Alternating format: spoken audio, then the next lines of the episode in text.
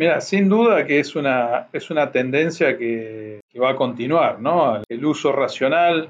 Yo no lo veo tanto por simplemente reducir, sino que hay que hacer un uso racional de los antimicrobianos. Y para eso, mi opinión es que antes que pensar en con qué los reemplazamos, tenemos que hay, hay herramientas que están mucho más al alcance de la mano, que ya están disponibles y desde hace muchos años.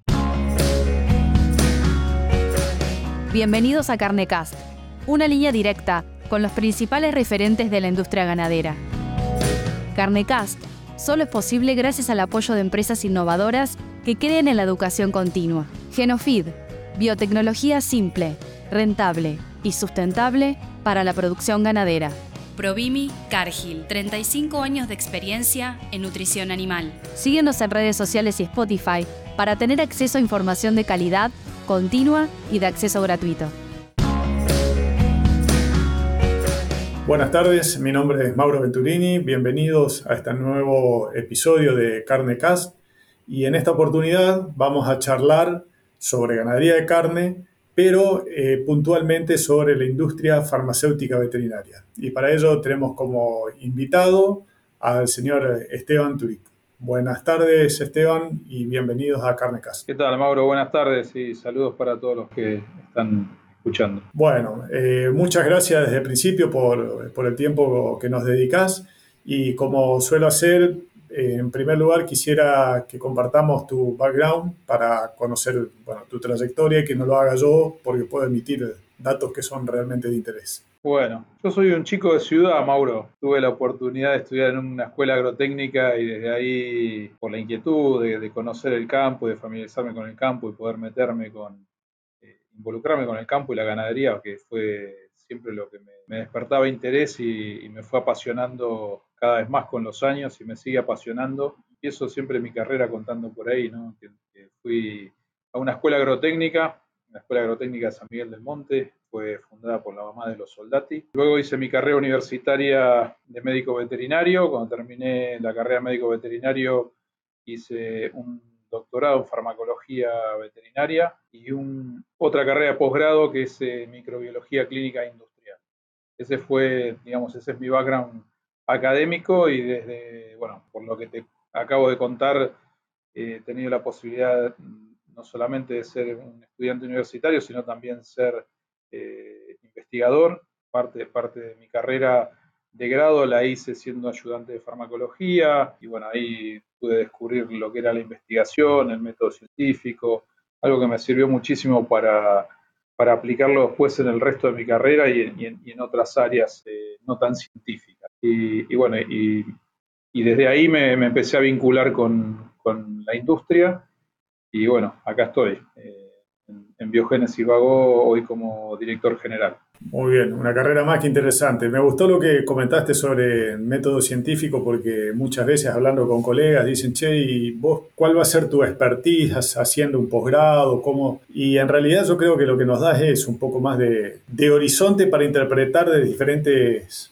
puntos de vista, una, una realidad que nos toque analizar, independientemente de que sea como el caso tuyo, farmacología, microbiología o, reproducción en el caso mío, o nutrición. El tema de conocer el, método científico nos hace entender un poco más la, la ciencia justamente, ¿no? Y tener fundamentadas las acciones que tomamos después como profesionales del sector. Exacto, yo me acuerdo siempre que el, la primer, eh, el primer trabajo que me hizo hacer el el que era mi profesor, quien fue mi, primer profesor en la universidad, en la carrera científica, que es el doctor Jorge Recalde, que hoy es presidente de la, Academia Nacional de Agronomía y Veterinaria, fue una monografía. Y bueno, me, dio el tema de la monografía, yo desarrollé la monografía y se la entregué. Y cuando bueno, se la entregué, me, la dejó en su escritorio, volví al otro día, vi que no la había tocado, volví al otro día, le digo, bueno, ¿y, qué le pareció? Y me dice, es que en realidad eso era para vos, era para que vos pudieses aprender cómo se tenía que ordenar un tema, cómo se tenía que, cómo hacer un, resumen eh, de un tema en particular, que te va a ayudar después para otras, otras etapas de tu carrera, si querés seguir en la investigación, si querés seguir acá, pero también para otros aspectos de la vida. Y la verdad que fue así. Y, siempre me lo tomé como eso. Y, el doctorado fue algo parecido también, Mauro. Fue, o sea, uno se apasiona porque es joven y porque es eh, un tema inédito siempre y sos el, terminás siendo el que más sabes de eso. Pero en, definitiva, pasa el tiempo y ya no sos el que más sabe de ese tema. Entonces, pero lo que sí queda es lo que decíamos recién, ¿no? Queda la forma de, organizarte, la forma, el, método por el cual uno eh, profundiza sobre un tema, investiga eh, y bueno, saca, saca resultados y conclusiones sobre esos resultados, ¿no? que después sirven para algo más, obviamente, o para alguien más. Y de hecho las tesis se construyen de esa manera, ¿no? empezando a buscar, digamos, los antecedentes sobre el tema. Tal cual, tal cual. Hay un común denominador entre los veterinarios que es un poco, no digo rechazo, pero sí que al menos nos ponen los pelos de punta cuando hablamos de, números, de gestión, etcétera.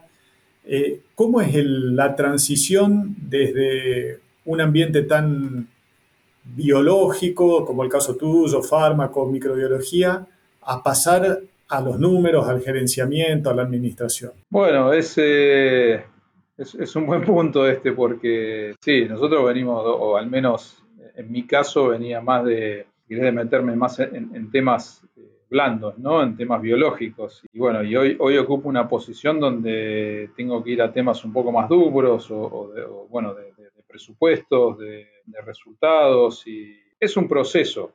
Obviamente te tiene que gustar.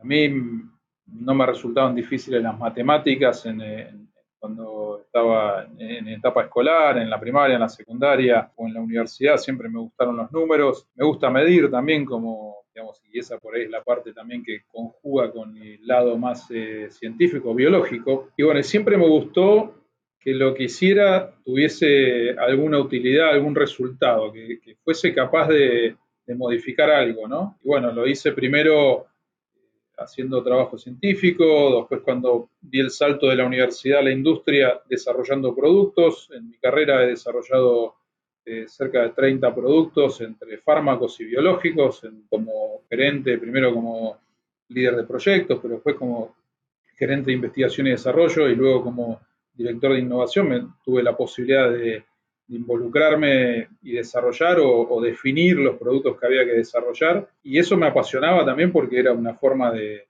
porque era algo que pues tenía algún impacto, ¿no? Era conocimiento biológico, habilidades técnicas y, un, impacto productivo, un impacto en salud, un impacto finalmente en la compañía, números y en posibilidades de hacer más cosas. Es un proceso, lleva tiempo, cuando vos no venís del área netamente contable o de administración de empresa, eh, como es mi caso, que vine más del rubro veterinario, o sea, como médico, es una, transición, pero es la misma transición que tiene que hacer el que, es el que estudia administración de empresa o estudia contabilidad para poder llegar a conducir una empresa, o sea, tiene que hacer también la transición de aprender cuestiones más técnicas, ¿no? En, este caso, de veterinario, de biología. Así que vengas por un lado, vengas por el otro, tenés que tener el, interés, eh, las ganas y, bueno, y, la, habilidad de poder conjugar en algún momento más que lo que es tu carrera en sí misma, ¿no? que es lo que exige, si querés,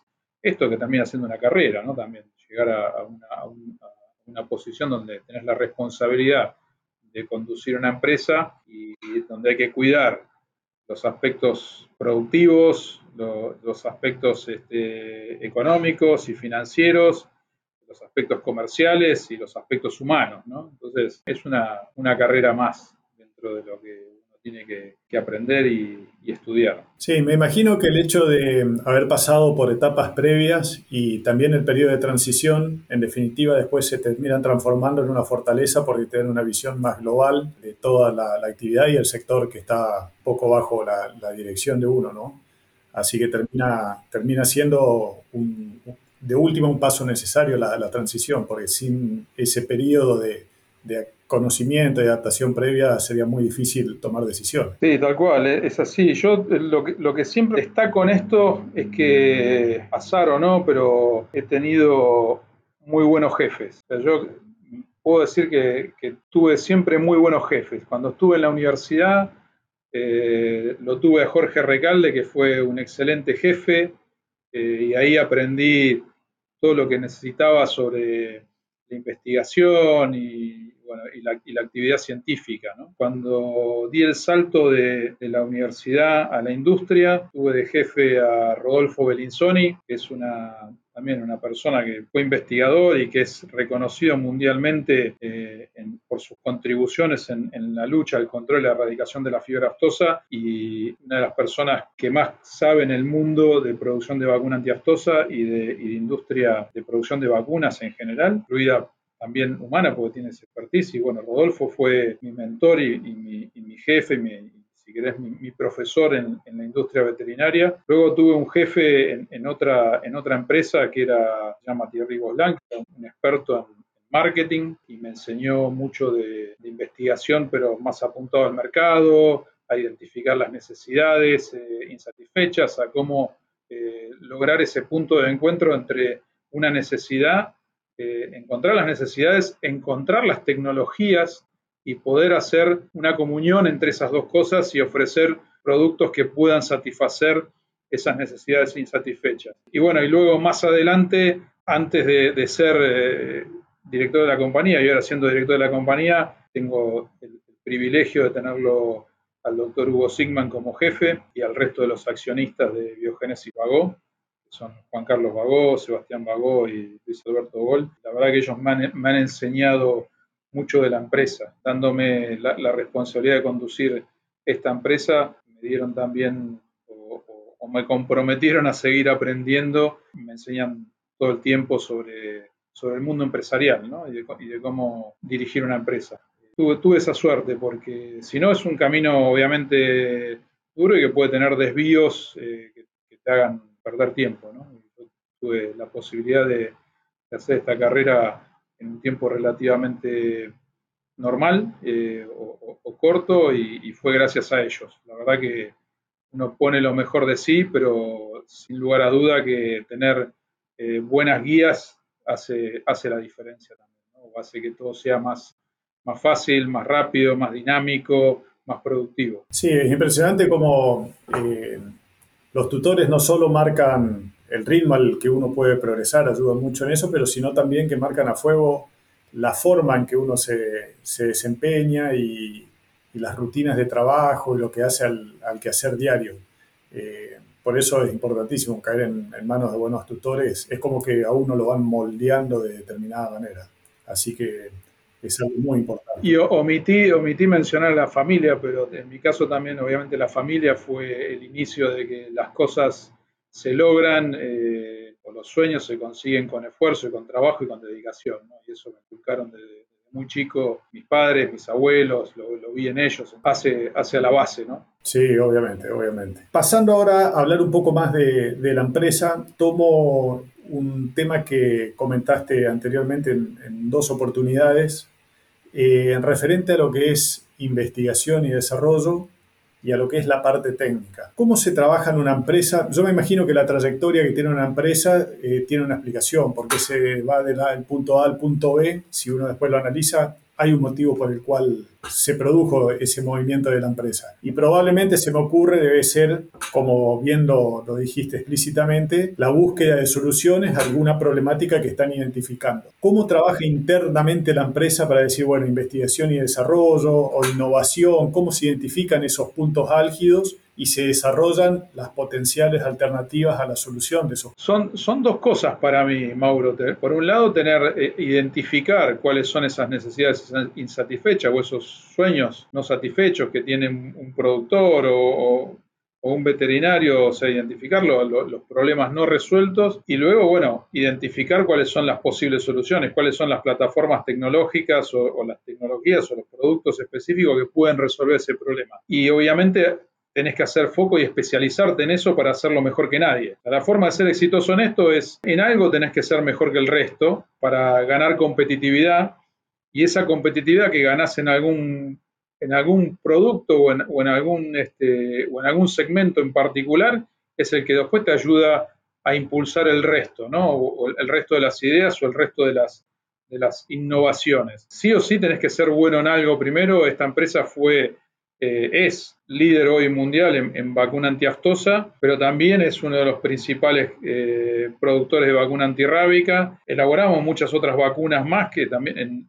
gran escala y para muchos mercados, pero bueno, hubo la forma de, digamos, de ir abriendo camino fue, creo que el gran expertise de Biogénesis Vagón, vacuna antiaftosa, en productos eh, farmacológicos diferenciados, no solamente genéricos, sino pensar ya un paso más allá, decir, no voy a sacar lo mismo, voy a sacar lo mismo, pero con algún, o sea, la misma molécula, pero con alguna ventaja nueva, prestando, prestando atención a, a, qué faltaba en los productos existentes, o sea, siempre tratando de introducir alguna, alguna cosa nueva, alguna mejora que represente alguna ventaja competitiva sobre las ventajas competitivas es donde te apoyas para poder crecer. Creciendo es como podés generar valor y una vez que generaste valor es que podés reinvertir y retroalimentar esta rueda, ¿no? Pero digo, siempre, hay que pensar en esto, que estamos acá para crear valor. Tiene que ser de manera amplia, porque si creamos valor solamente para nosotros, eh, es de corto recorrido. Tenés que crear valor para tu cliente, que en nuestro caso son los veterinarios, que son los productores. Generamos valor para ellos, vamos a generar valor para la empresa y si somos capaces de hacer eso, bueno, la rueda se, no, se va a detener nunca. Todo esto se traduce obviamente en, un plan estratégico. Nosotros tenemos un plan estratégico donde ponemos esas ventajas competitivas, las proyectamos al futuro, pero definiendo cuándo, a dónde y de qué manera, ¿no? O sea, nosotros tenemos un, plan a cinco años donde sabemos qué productos vamos a, a desarrollar, a qué mercados los vamos a, dirigir y de qué manera los vamos a comercializar y con qué ventajas competitivas. Esa es la forma de, generar valor.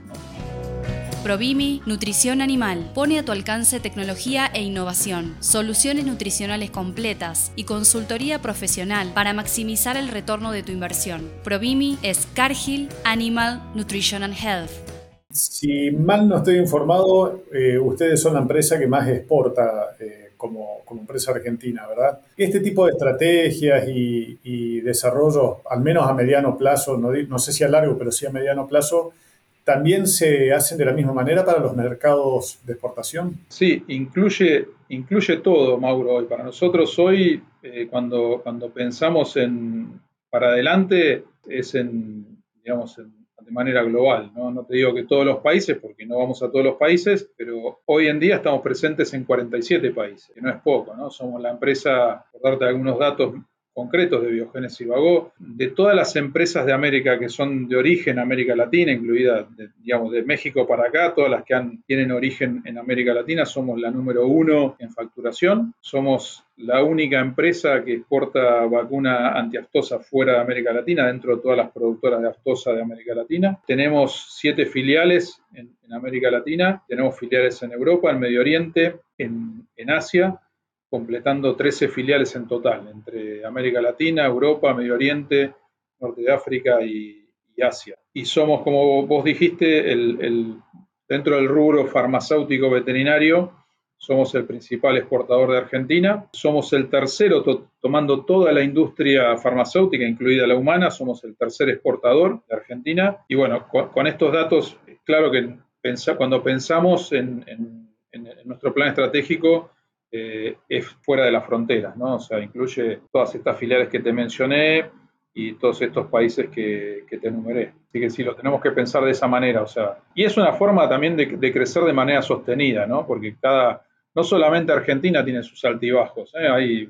cada, cada país tiene su particularidad y si no son vaivenes este, económicos, son sanitarios este, o, son climáticos, entonces eh, hay, hay, que poner los huevos en, diferentes canastas, como siempre dijeron, y la verdad que no falla, es un refrán que, se mantiene en el tiempo. Cuando hablamos de exportación, hablamos de comercialización hacia países diferentes al de origen, en este caso Argentina. Pero en cuanto a manufactura, ¿toda la manufactura se hace en, Argentina o, están haciendo algo fuera del país también? No, nosotros tenemos manufactura, bueno, las vacunas son, eh, hacemos todo en Argentina, gran parte de los farmacéuticos también, pero también elaboramos algunos productos farmacéuticos en Brasil, elaboramos algunos productos en Europa, hemos elaborado también en, China y tenemos proyectos para elaborar eh, más productos en Brasil, tenemos un proyecto para elaborar eh, biológicos en Arabia Saudita, y otro proyecto para elaborar eh, vacuna antiaftosa, particularmente en Corea del Sur. Esos proyectos están, están avanzando, digamos. Hemos terminado también un tech transfer a China, que lo hicimos entre 2013 y 2017. O sea que no, no, no solamente elaboramos acá, si bien hoy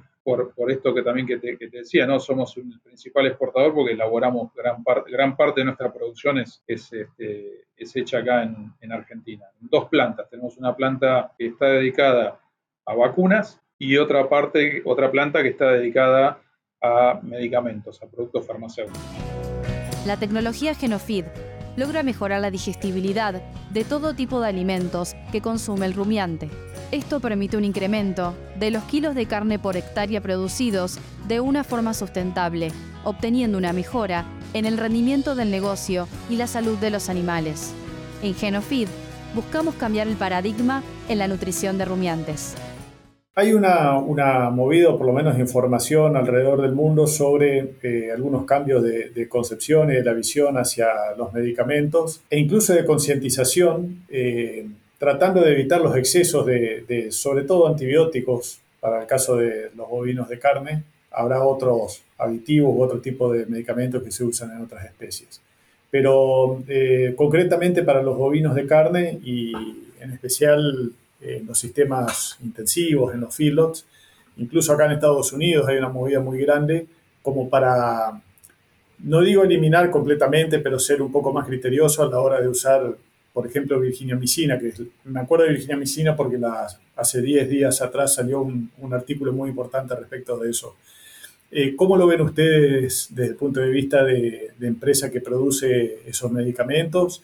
Y si tienen en mente eh, atendiendo a, esta movida que hay, empezar a buscar alternativas al reclamo que están haciendo algunos movimientos ambientalistas y movimientos civiles. Mira, sin duda que es una, es una tendencia que, que va a continuar, ¿no? El uso racional, yo no lo veo tanto por simplemente reducir, sino que hay que hacer un uso racional de los antimicrobianos. Y para eso, mi opinión es que antes que pensar en con qué los reemplazamos, tenemos que hay, herramientas que están mucho más al alcance de la mano, que ya están disponibles y desde hace muchos años, que es, en primer lugar, la bioseguridad. Y sobre todo cuando hablamos de producciones intensivas, ¿no? No se puede pensar una producción intensiva sin un programa de bioseguridad, pero no de bioseguridad, digamos, al extremo, ¿no? De decir, eh, porque puede haber un ataque biológico, o sea, el ataque biológico natural que tenemos, ¿no? Que es eh, que vienen animales de diferente origen, eh, con, que pueden estar más o menos inmunosuprimidos, pero que todos tienen algún tipo de estrés cuando son trasladados de un lugar a otro. O sea, hay que, hay que tomar medidas de bioseguridad para, minimizar el ingreso de patógenos. La otra herramienta que está al alcance de la mano desde hace muchos años es la prevención a través de la vacunación. O sea, la bioseguridad y la vacunación son dos herramientas de prevención. Y la otra es el diagnóstico de la mano del veterinario y de las nuevas técnicas que hay. Se ha avanzado eh, quizás más en diagnóstico y sobre todo lo, hemos visto con, muy evidente esto con, la pandemia de, COVID, ¿no? el, avance que ha tenido el diagnóstico en sus, con sus diferentes herramientas y métodos para tener diagnóstico mucho más rápido y hasta la inteligencia artificial que hoy por eh, cambios de comportamiento puede predecir la incubación de alguna enfermedad y ayudarte a hacer un diagnóstico más temprano. Para mí todo esto está al alcance de la mano desde hace mucho tiempo eh, es más económico, es más sencillo, sin dejar de pensar en los, en los productos que van a reemplazar a los antimicrobianos, pero que, digamos que tienen un impacto mucho mayor. Para todo esto no se puede hacer eh, sin, sin el asesoramiento veterinario, que es lo que decimos nosotros. Siempre termina siendo este, el actor clave acá, ¿no? Para todas estas cosas. Sin, sin un, servicio veterinario que te ayude a diseñar una bioseguridad, Hoy hay más profesionales también que, el veterinario para esto, pero el veterinario es clave para iniciar estos planes, para hacer un buen plan sanitario de prevención eh, y para hacer un buen diagnóstico cuando las enfermedades ocurren, porque las vacunas no son infalibles tampoco, eh, y en ese caso hay que tener un buen diagnóstico, y entonces ahí sí vamos a lograr lo que, se debe hacer con los antibióticos, que es un uso racional, eh, específico, puntual y por un tiempo determinado. Y de esta manera vamos a contribuir enormemente a evitar eh, que haya resistencia en los animales y que esas resistencias puedan ser obviamente transferidas a, las, personas. Pero eh, creo, creo que estas herramientas están hace mucho tiempo y se van mejorando cada vez más. Y bueno, lo que te decía, la inteligencia artificial es algo que, también viene, a, contribuir en esto, no hay, que, no hay que tenerle miedo y hay que empezar a, tomar estas herramientas también porque bueno, nos pueden ayudar a, tener alertas tempranas. Y bueno, lo que te decía, sumado a nuevas tecnologías diagnósticas, eh, eh, estamos mucho más preparados para, para poder prevenir enfermedades. Está muy bueno que una visión de ese tipo venga desde la parte de la, de la, industria, del comercio, porque muchas veces, tal vez sea errónea la concepción, pero uno piensa que, bueno, que la idea que tiene la industria es eh, reemplazar algo que está vendiendo por otro producto que también va a vender. Pero este llamado eh, está, insisto, muy bueno que venga de parte de, de, ustedes porque la verdad que es algo que tenemos a mano, nada más que no lo estamos utilizando en su máximo potencial. Es mucho más rápido y más económico que acudir a, alternativas nuevas. Sí, tal cual. Nosotros no, te digo, nuestra participación particular, Biogénesis y Vago, vendemos muy poco antibiótico. Es una compañía que esta es una de las características que tiene también. El 70% de nuestro negocio es de prevención, es de venta de, vacunas y el otro 30% es de fármacos. Dentro de los fármacos, nosotros vendemos productos para la reproducción, minerales inyectables para para la nutrición y justamente para reducir el estrés oxidativo también eh, antiparasitarios y algo de antibióticos, lógicamente, pero no es, no es lo que, en, particular en biogénesis, no es lo que más vendemos. Y creo que también que lo que decís es, cierto, que a veces se, cree o, está ese, preconcepto de que, bueno, de que tenemos que, lógicamente tenemos que, si dejamos de vender algo, tenemos que vender otra cosa, hay que, se trata de, crecer, pero también hay que ser creativo, ¿no? Ese es, ese el desafío que tenemos y, el compromiso que tiene que tener la industria de, ofrecer eh, productos cada vez más evolucionados este, y bueno, y, estar y al mismo tiempo eh, ir con, las nuevas tendencias de mercado, ¿no? Hay que conocer las tendencias y acompañarlas. Y bueno, y hay que ser creativo para eso también. Ya que mencionaste reproducción y recientemente hablaste de, las nuevas tendencias de mercado, te hago una pregunta casi a título personal.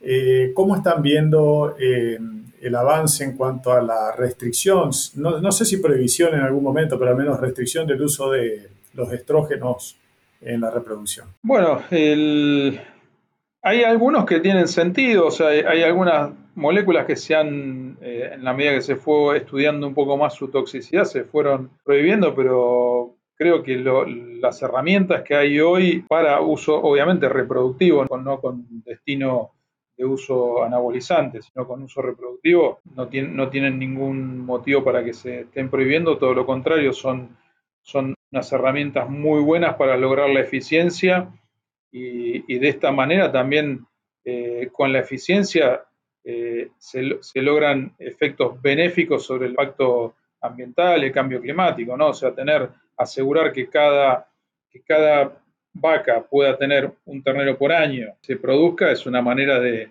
asegurar que un animal no está improductivo y, bueno, consumiendo alimento y demás, ¿no? O sea, creo, creo que es, un, es, parte del compromiso que tenemos este, con la sustentabilidad, de lograr la máxima eficiencia en cada una de las producciones, ya sea de bovinos de carne, de bovinos de leche, pero también de cerdos o de pollos. Todo esto, la, eficiencia productiva contribuye a la sustentabilidad. Sí, tema, temas importantísimos que hablábamos off the record hoy sobre bueno, la, ganadería que se viene apuntando a eso, sustentabilidad y, que sean amigables todas las tecnologías que se usen con el medio ambiente, cuidando el agua, etcétera, etcétera. Aparentemente es lo que se percibe de que eh, los futuros productores eh, en el corto y mediano plazo van a empezar a, demandar. Eh, se nos está yendo el, tiempo volando, pero antes de cerrar me gustaría conocer cuál es la visión que tienen ustedes respecto de la ganadería que se viene y en función de eso cuáles son los proyectos. Si no, no me refiero al, tipo de productos que o al nombre de productos que vayan a sacar en el futuro, pero sí hacia dónde están viendo que va la ganadería, para qué tipo de ganadería tienen que imaginarse que tienen que ir diseñando medidas que puedan darle solución a los problemas que se vayan presentando. Bueno, como, fuimos hablando a lo largo de la charla, nosotros no, estamos en, un solo territorio, en un solo sistema productivo, con un solo tipo de raza de animales. O sea, eh, hoy eh, cuando pensamos en nuevas soluciones, cuando pensamos en innovación, eh, digamos, tiene, tiene que ser para, para, para diferentes realidades, ¿no? Tanto productivas como geográficas. Entonces, yo estoy convencido de, que la ganadería tiene todavía, o sea, que la ganadería va a seguir creciendo. La ganadería es necesaria, las proteínas rojas son necesarias para una población que está eh, creciendo en número año a año. Lógicamente que no todos van a tener el privilegio de comer 100 kilos de carne o, o, tienen el privilegio de comer 110 kilos de carne, como sucede en Argentina por habitante por año. Eh, hay, pero hay, lugares donde realmente el consumo todavía es bajo. Hay una parte importante de la población que sigue estando, digamos, por, por debajo de los niveles mínimos de, nutrición. Eh, con lo cual creo que lo, primero que te quiero decir es, hay una necesidad de seguir produciendo carne y, más, porque la población crece, la que está no está satisfecha del todo en términos de, volúmenes y encima sigue creciendo. Entonces va a haber una necesidad a futuro que, se va a mantener. El desafío es no solamente, no tanto crecer en cabeza, sino crecer en eficiencia, porque sabemos que no hay muchas más regiones del mundo aptas para la ganadería. Lo que necesitamos crecer en volumen no va de la mano con la disponibilidad de campos o, de territorio o de, terreno como para, hacerlo en cantidad de cabezas, sino que hay mucho más para crecer en lo que decía, en eficiencia. Creo que va por ahí. La eficiencia se logra eh, con cuatro pilares, que es este, la, genética, la nutrición, la sanidad y el manejo. El manejo entendido como eh, el asesoramiento eh, profesional para, bueno, con, las otros, con los otros tres pilares lograr el, máximo resultado. Para mí ese es el desafío, de que todos puedan entenderlo, cada vez más puedan entenderlo de esa manera y alcancen esa máxima eficiencia y ese potencial que tiene la vaca, que es tener un ternero, un ternero por año. ¿no? Eh, sabemos que no, es 100%, pero, pero que muchas partes del mundo están en un 95, 97% de, de. Y bueno, e, e, eso se acerca al máximo potencial que tiene la vaca y hay que tratar de hacerlo en cada uno de los territorios. En nuestros planes está seguir desarrollando eh, herramientas que, contribuyan a eso, ya sea por la prevención de enfermedades que puedan limitar esa eficiencia, por eh, herramientas para la reproducción que también puedan contribuir a hacer eso de manera organizada y, otras cosas que se nos vayan ocurriendo en el camino, como te decía hoy, el diagnóstico es una parte también importante que, viene a retroalimentar todo esto, ¿no? Entonces, y, bueno, y, y otras que puedan aparecer. Creo que hay eh, la inteligencia artificial, las herramientas eh, que nos ayuden a entender mejor el comportamiento de los animales, la dinámica de las enfermedades, va también a ser eh, algo que nos va que nos va a sorprender en los próximos años. Bueno, muy, muy interesante. Eh, la verdad que quisiera tomar nota de, un montón de conceptos, pero hay dos sobre todo que, que me hicieron eh, un poco de, de, impacto, que fue la idea de reforzar el concepto de prevención, que a mí me parece perfecto, eh, por un montón de, de virtudes que tiene contra el tratamiento cuando el problema está ya instalado y, sobre la idea de ser más eficientes. A mí eh, muchas veces, tal cual lo dijiste, uno está buscando en, alternativas de, o, buscando cosas que tal vez ni siquiera son conocidas cuando las soluciones están al alcance de la mano, siendo más eficientes con, con los recursos que uno ya tiene disponibles. E incluso va, eso daría, como también bien los dijiste, respuesta a la demanda de, mucha gente sobre cuidado del medio ambiente y demás, porque haciendo eficientes los recursos disponibles, eh, de alguna manera sobre el total producido estamos contaminando menos, emitiendo menos gases de efecto invernadero. Y también, Mauro, está el un mensaje que nosotros tratamos de instalar también es el compromiso de la prevención no solamente por, lo productivo, sino también por el compromiso con una sola salud, ¿no? De que los animales de producción pueden transmitir enfermedades a las personas y que el, ganadero, el productor, no solo tiene que, que prevenir estas enfermedades por temas productivos, sino para evitar que haya transmisión de enfermedades desde sus animales a las personas que están en contacto con ellos eh, cada día. Entonces, y, vemos enfermedades que todavía están, eh, digamos, eh, subvacunadas, si querés, ¿no? Hay, nosotros por, bases de datos podemos ver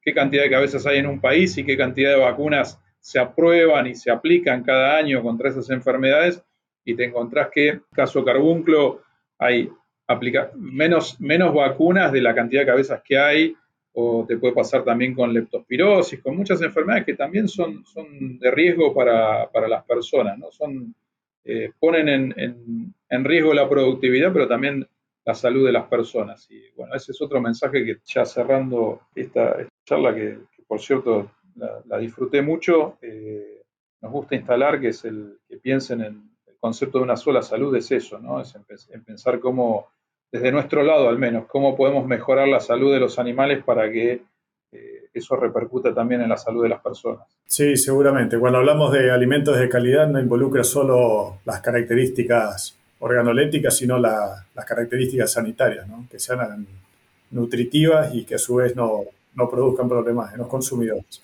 Bueno, la verdad que como dije se fue volando el tiempo. Eh, me gustaría andar en un montón de detalles, pero eh, los medios son tiranos, esto lo estoy aprendiendo desde que empecé a trabajar con, con Carnecast.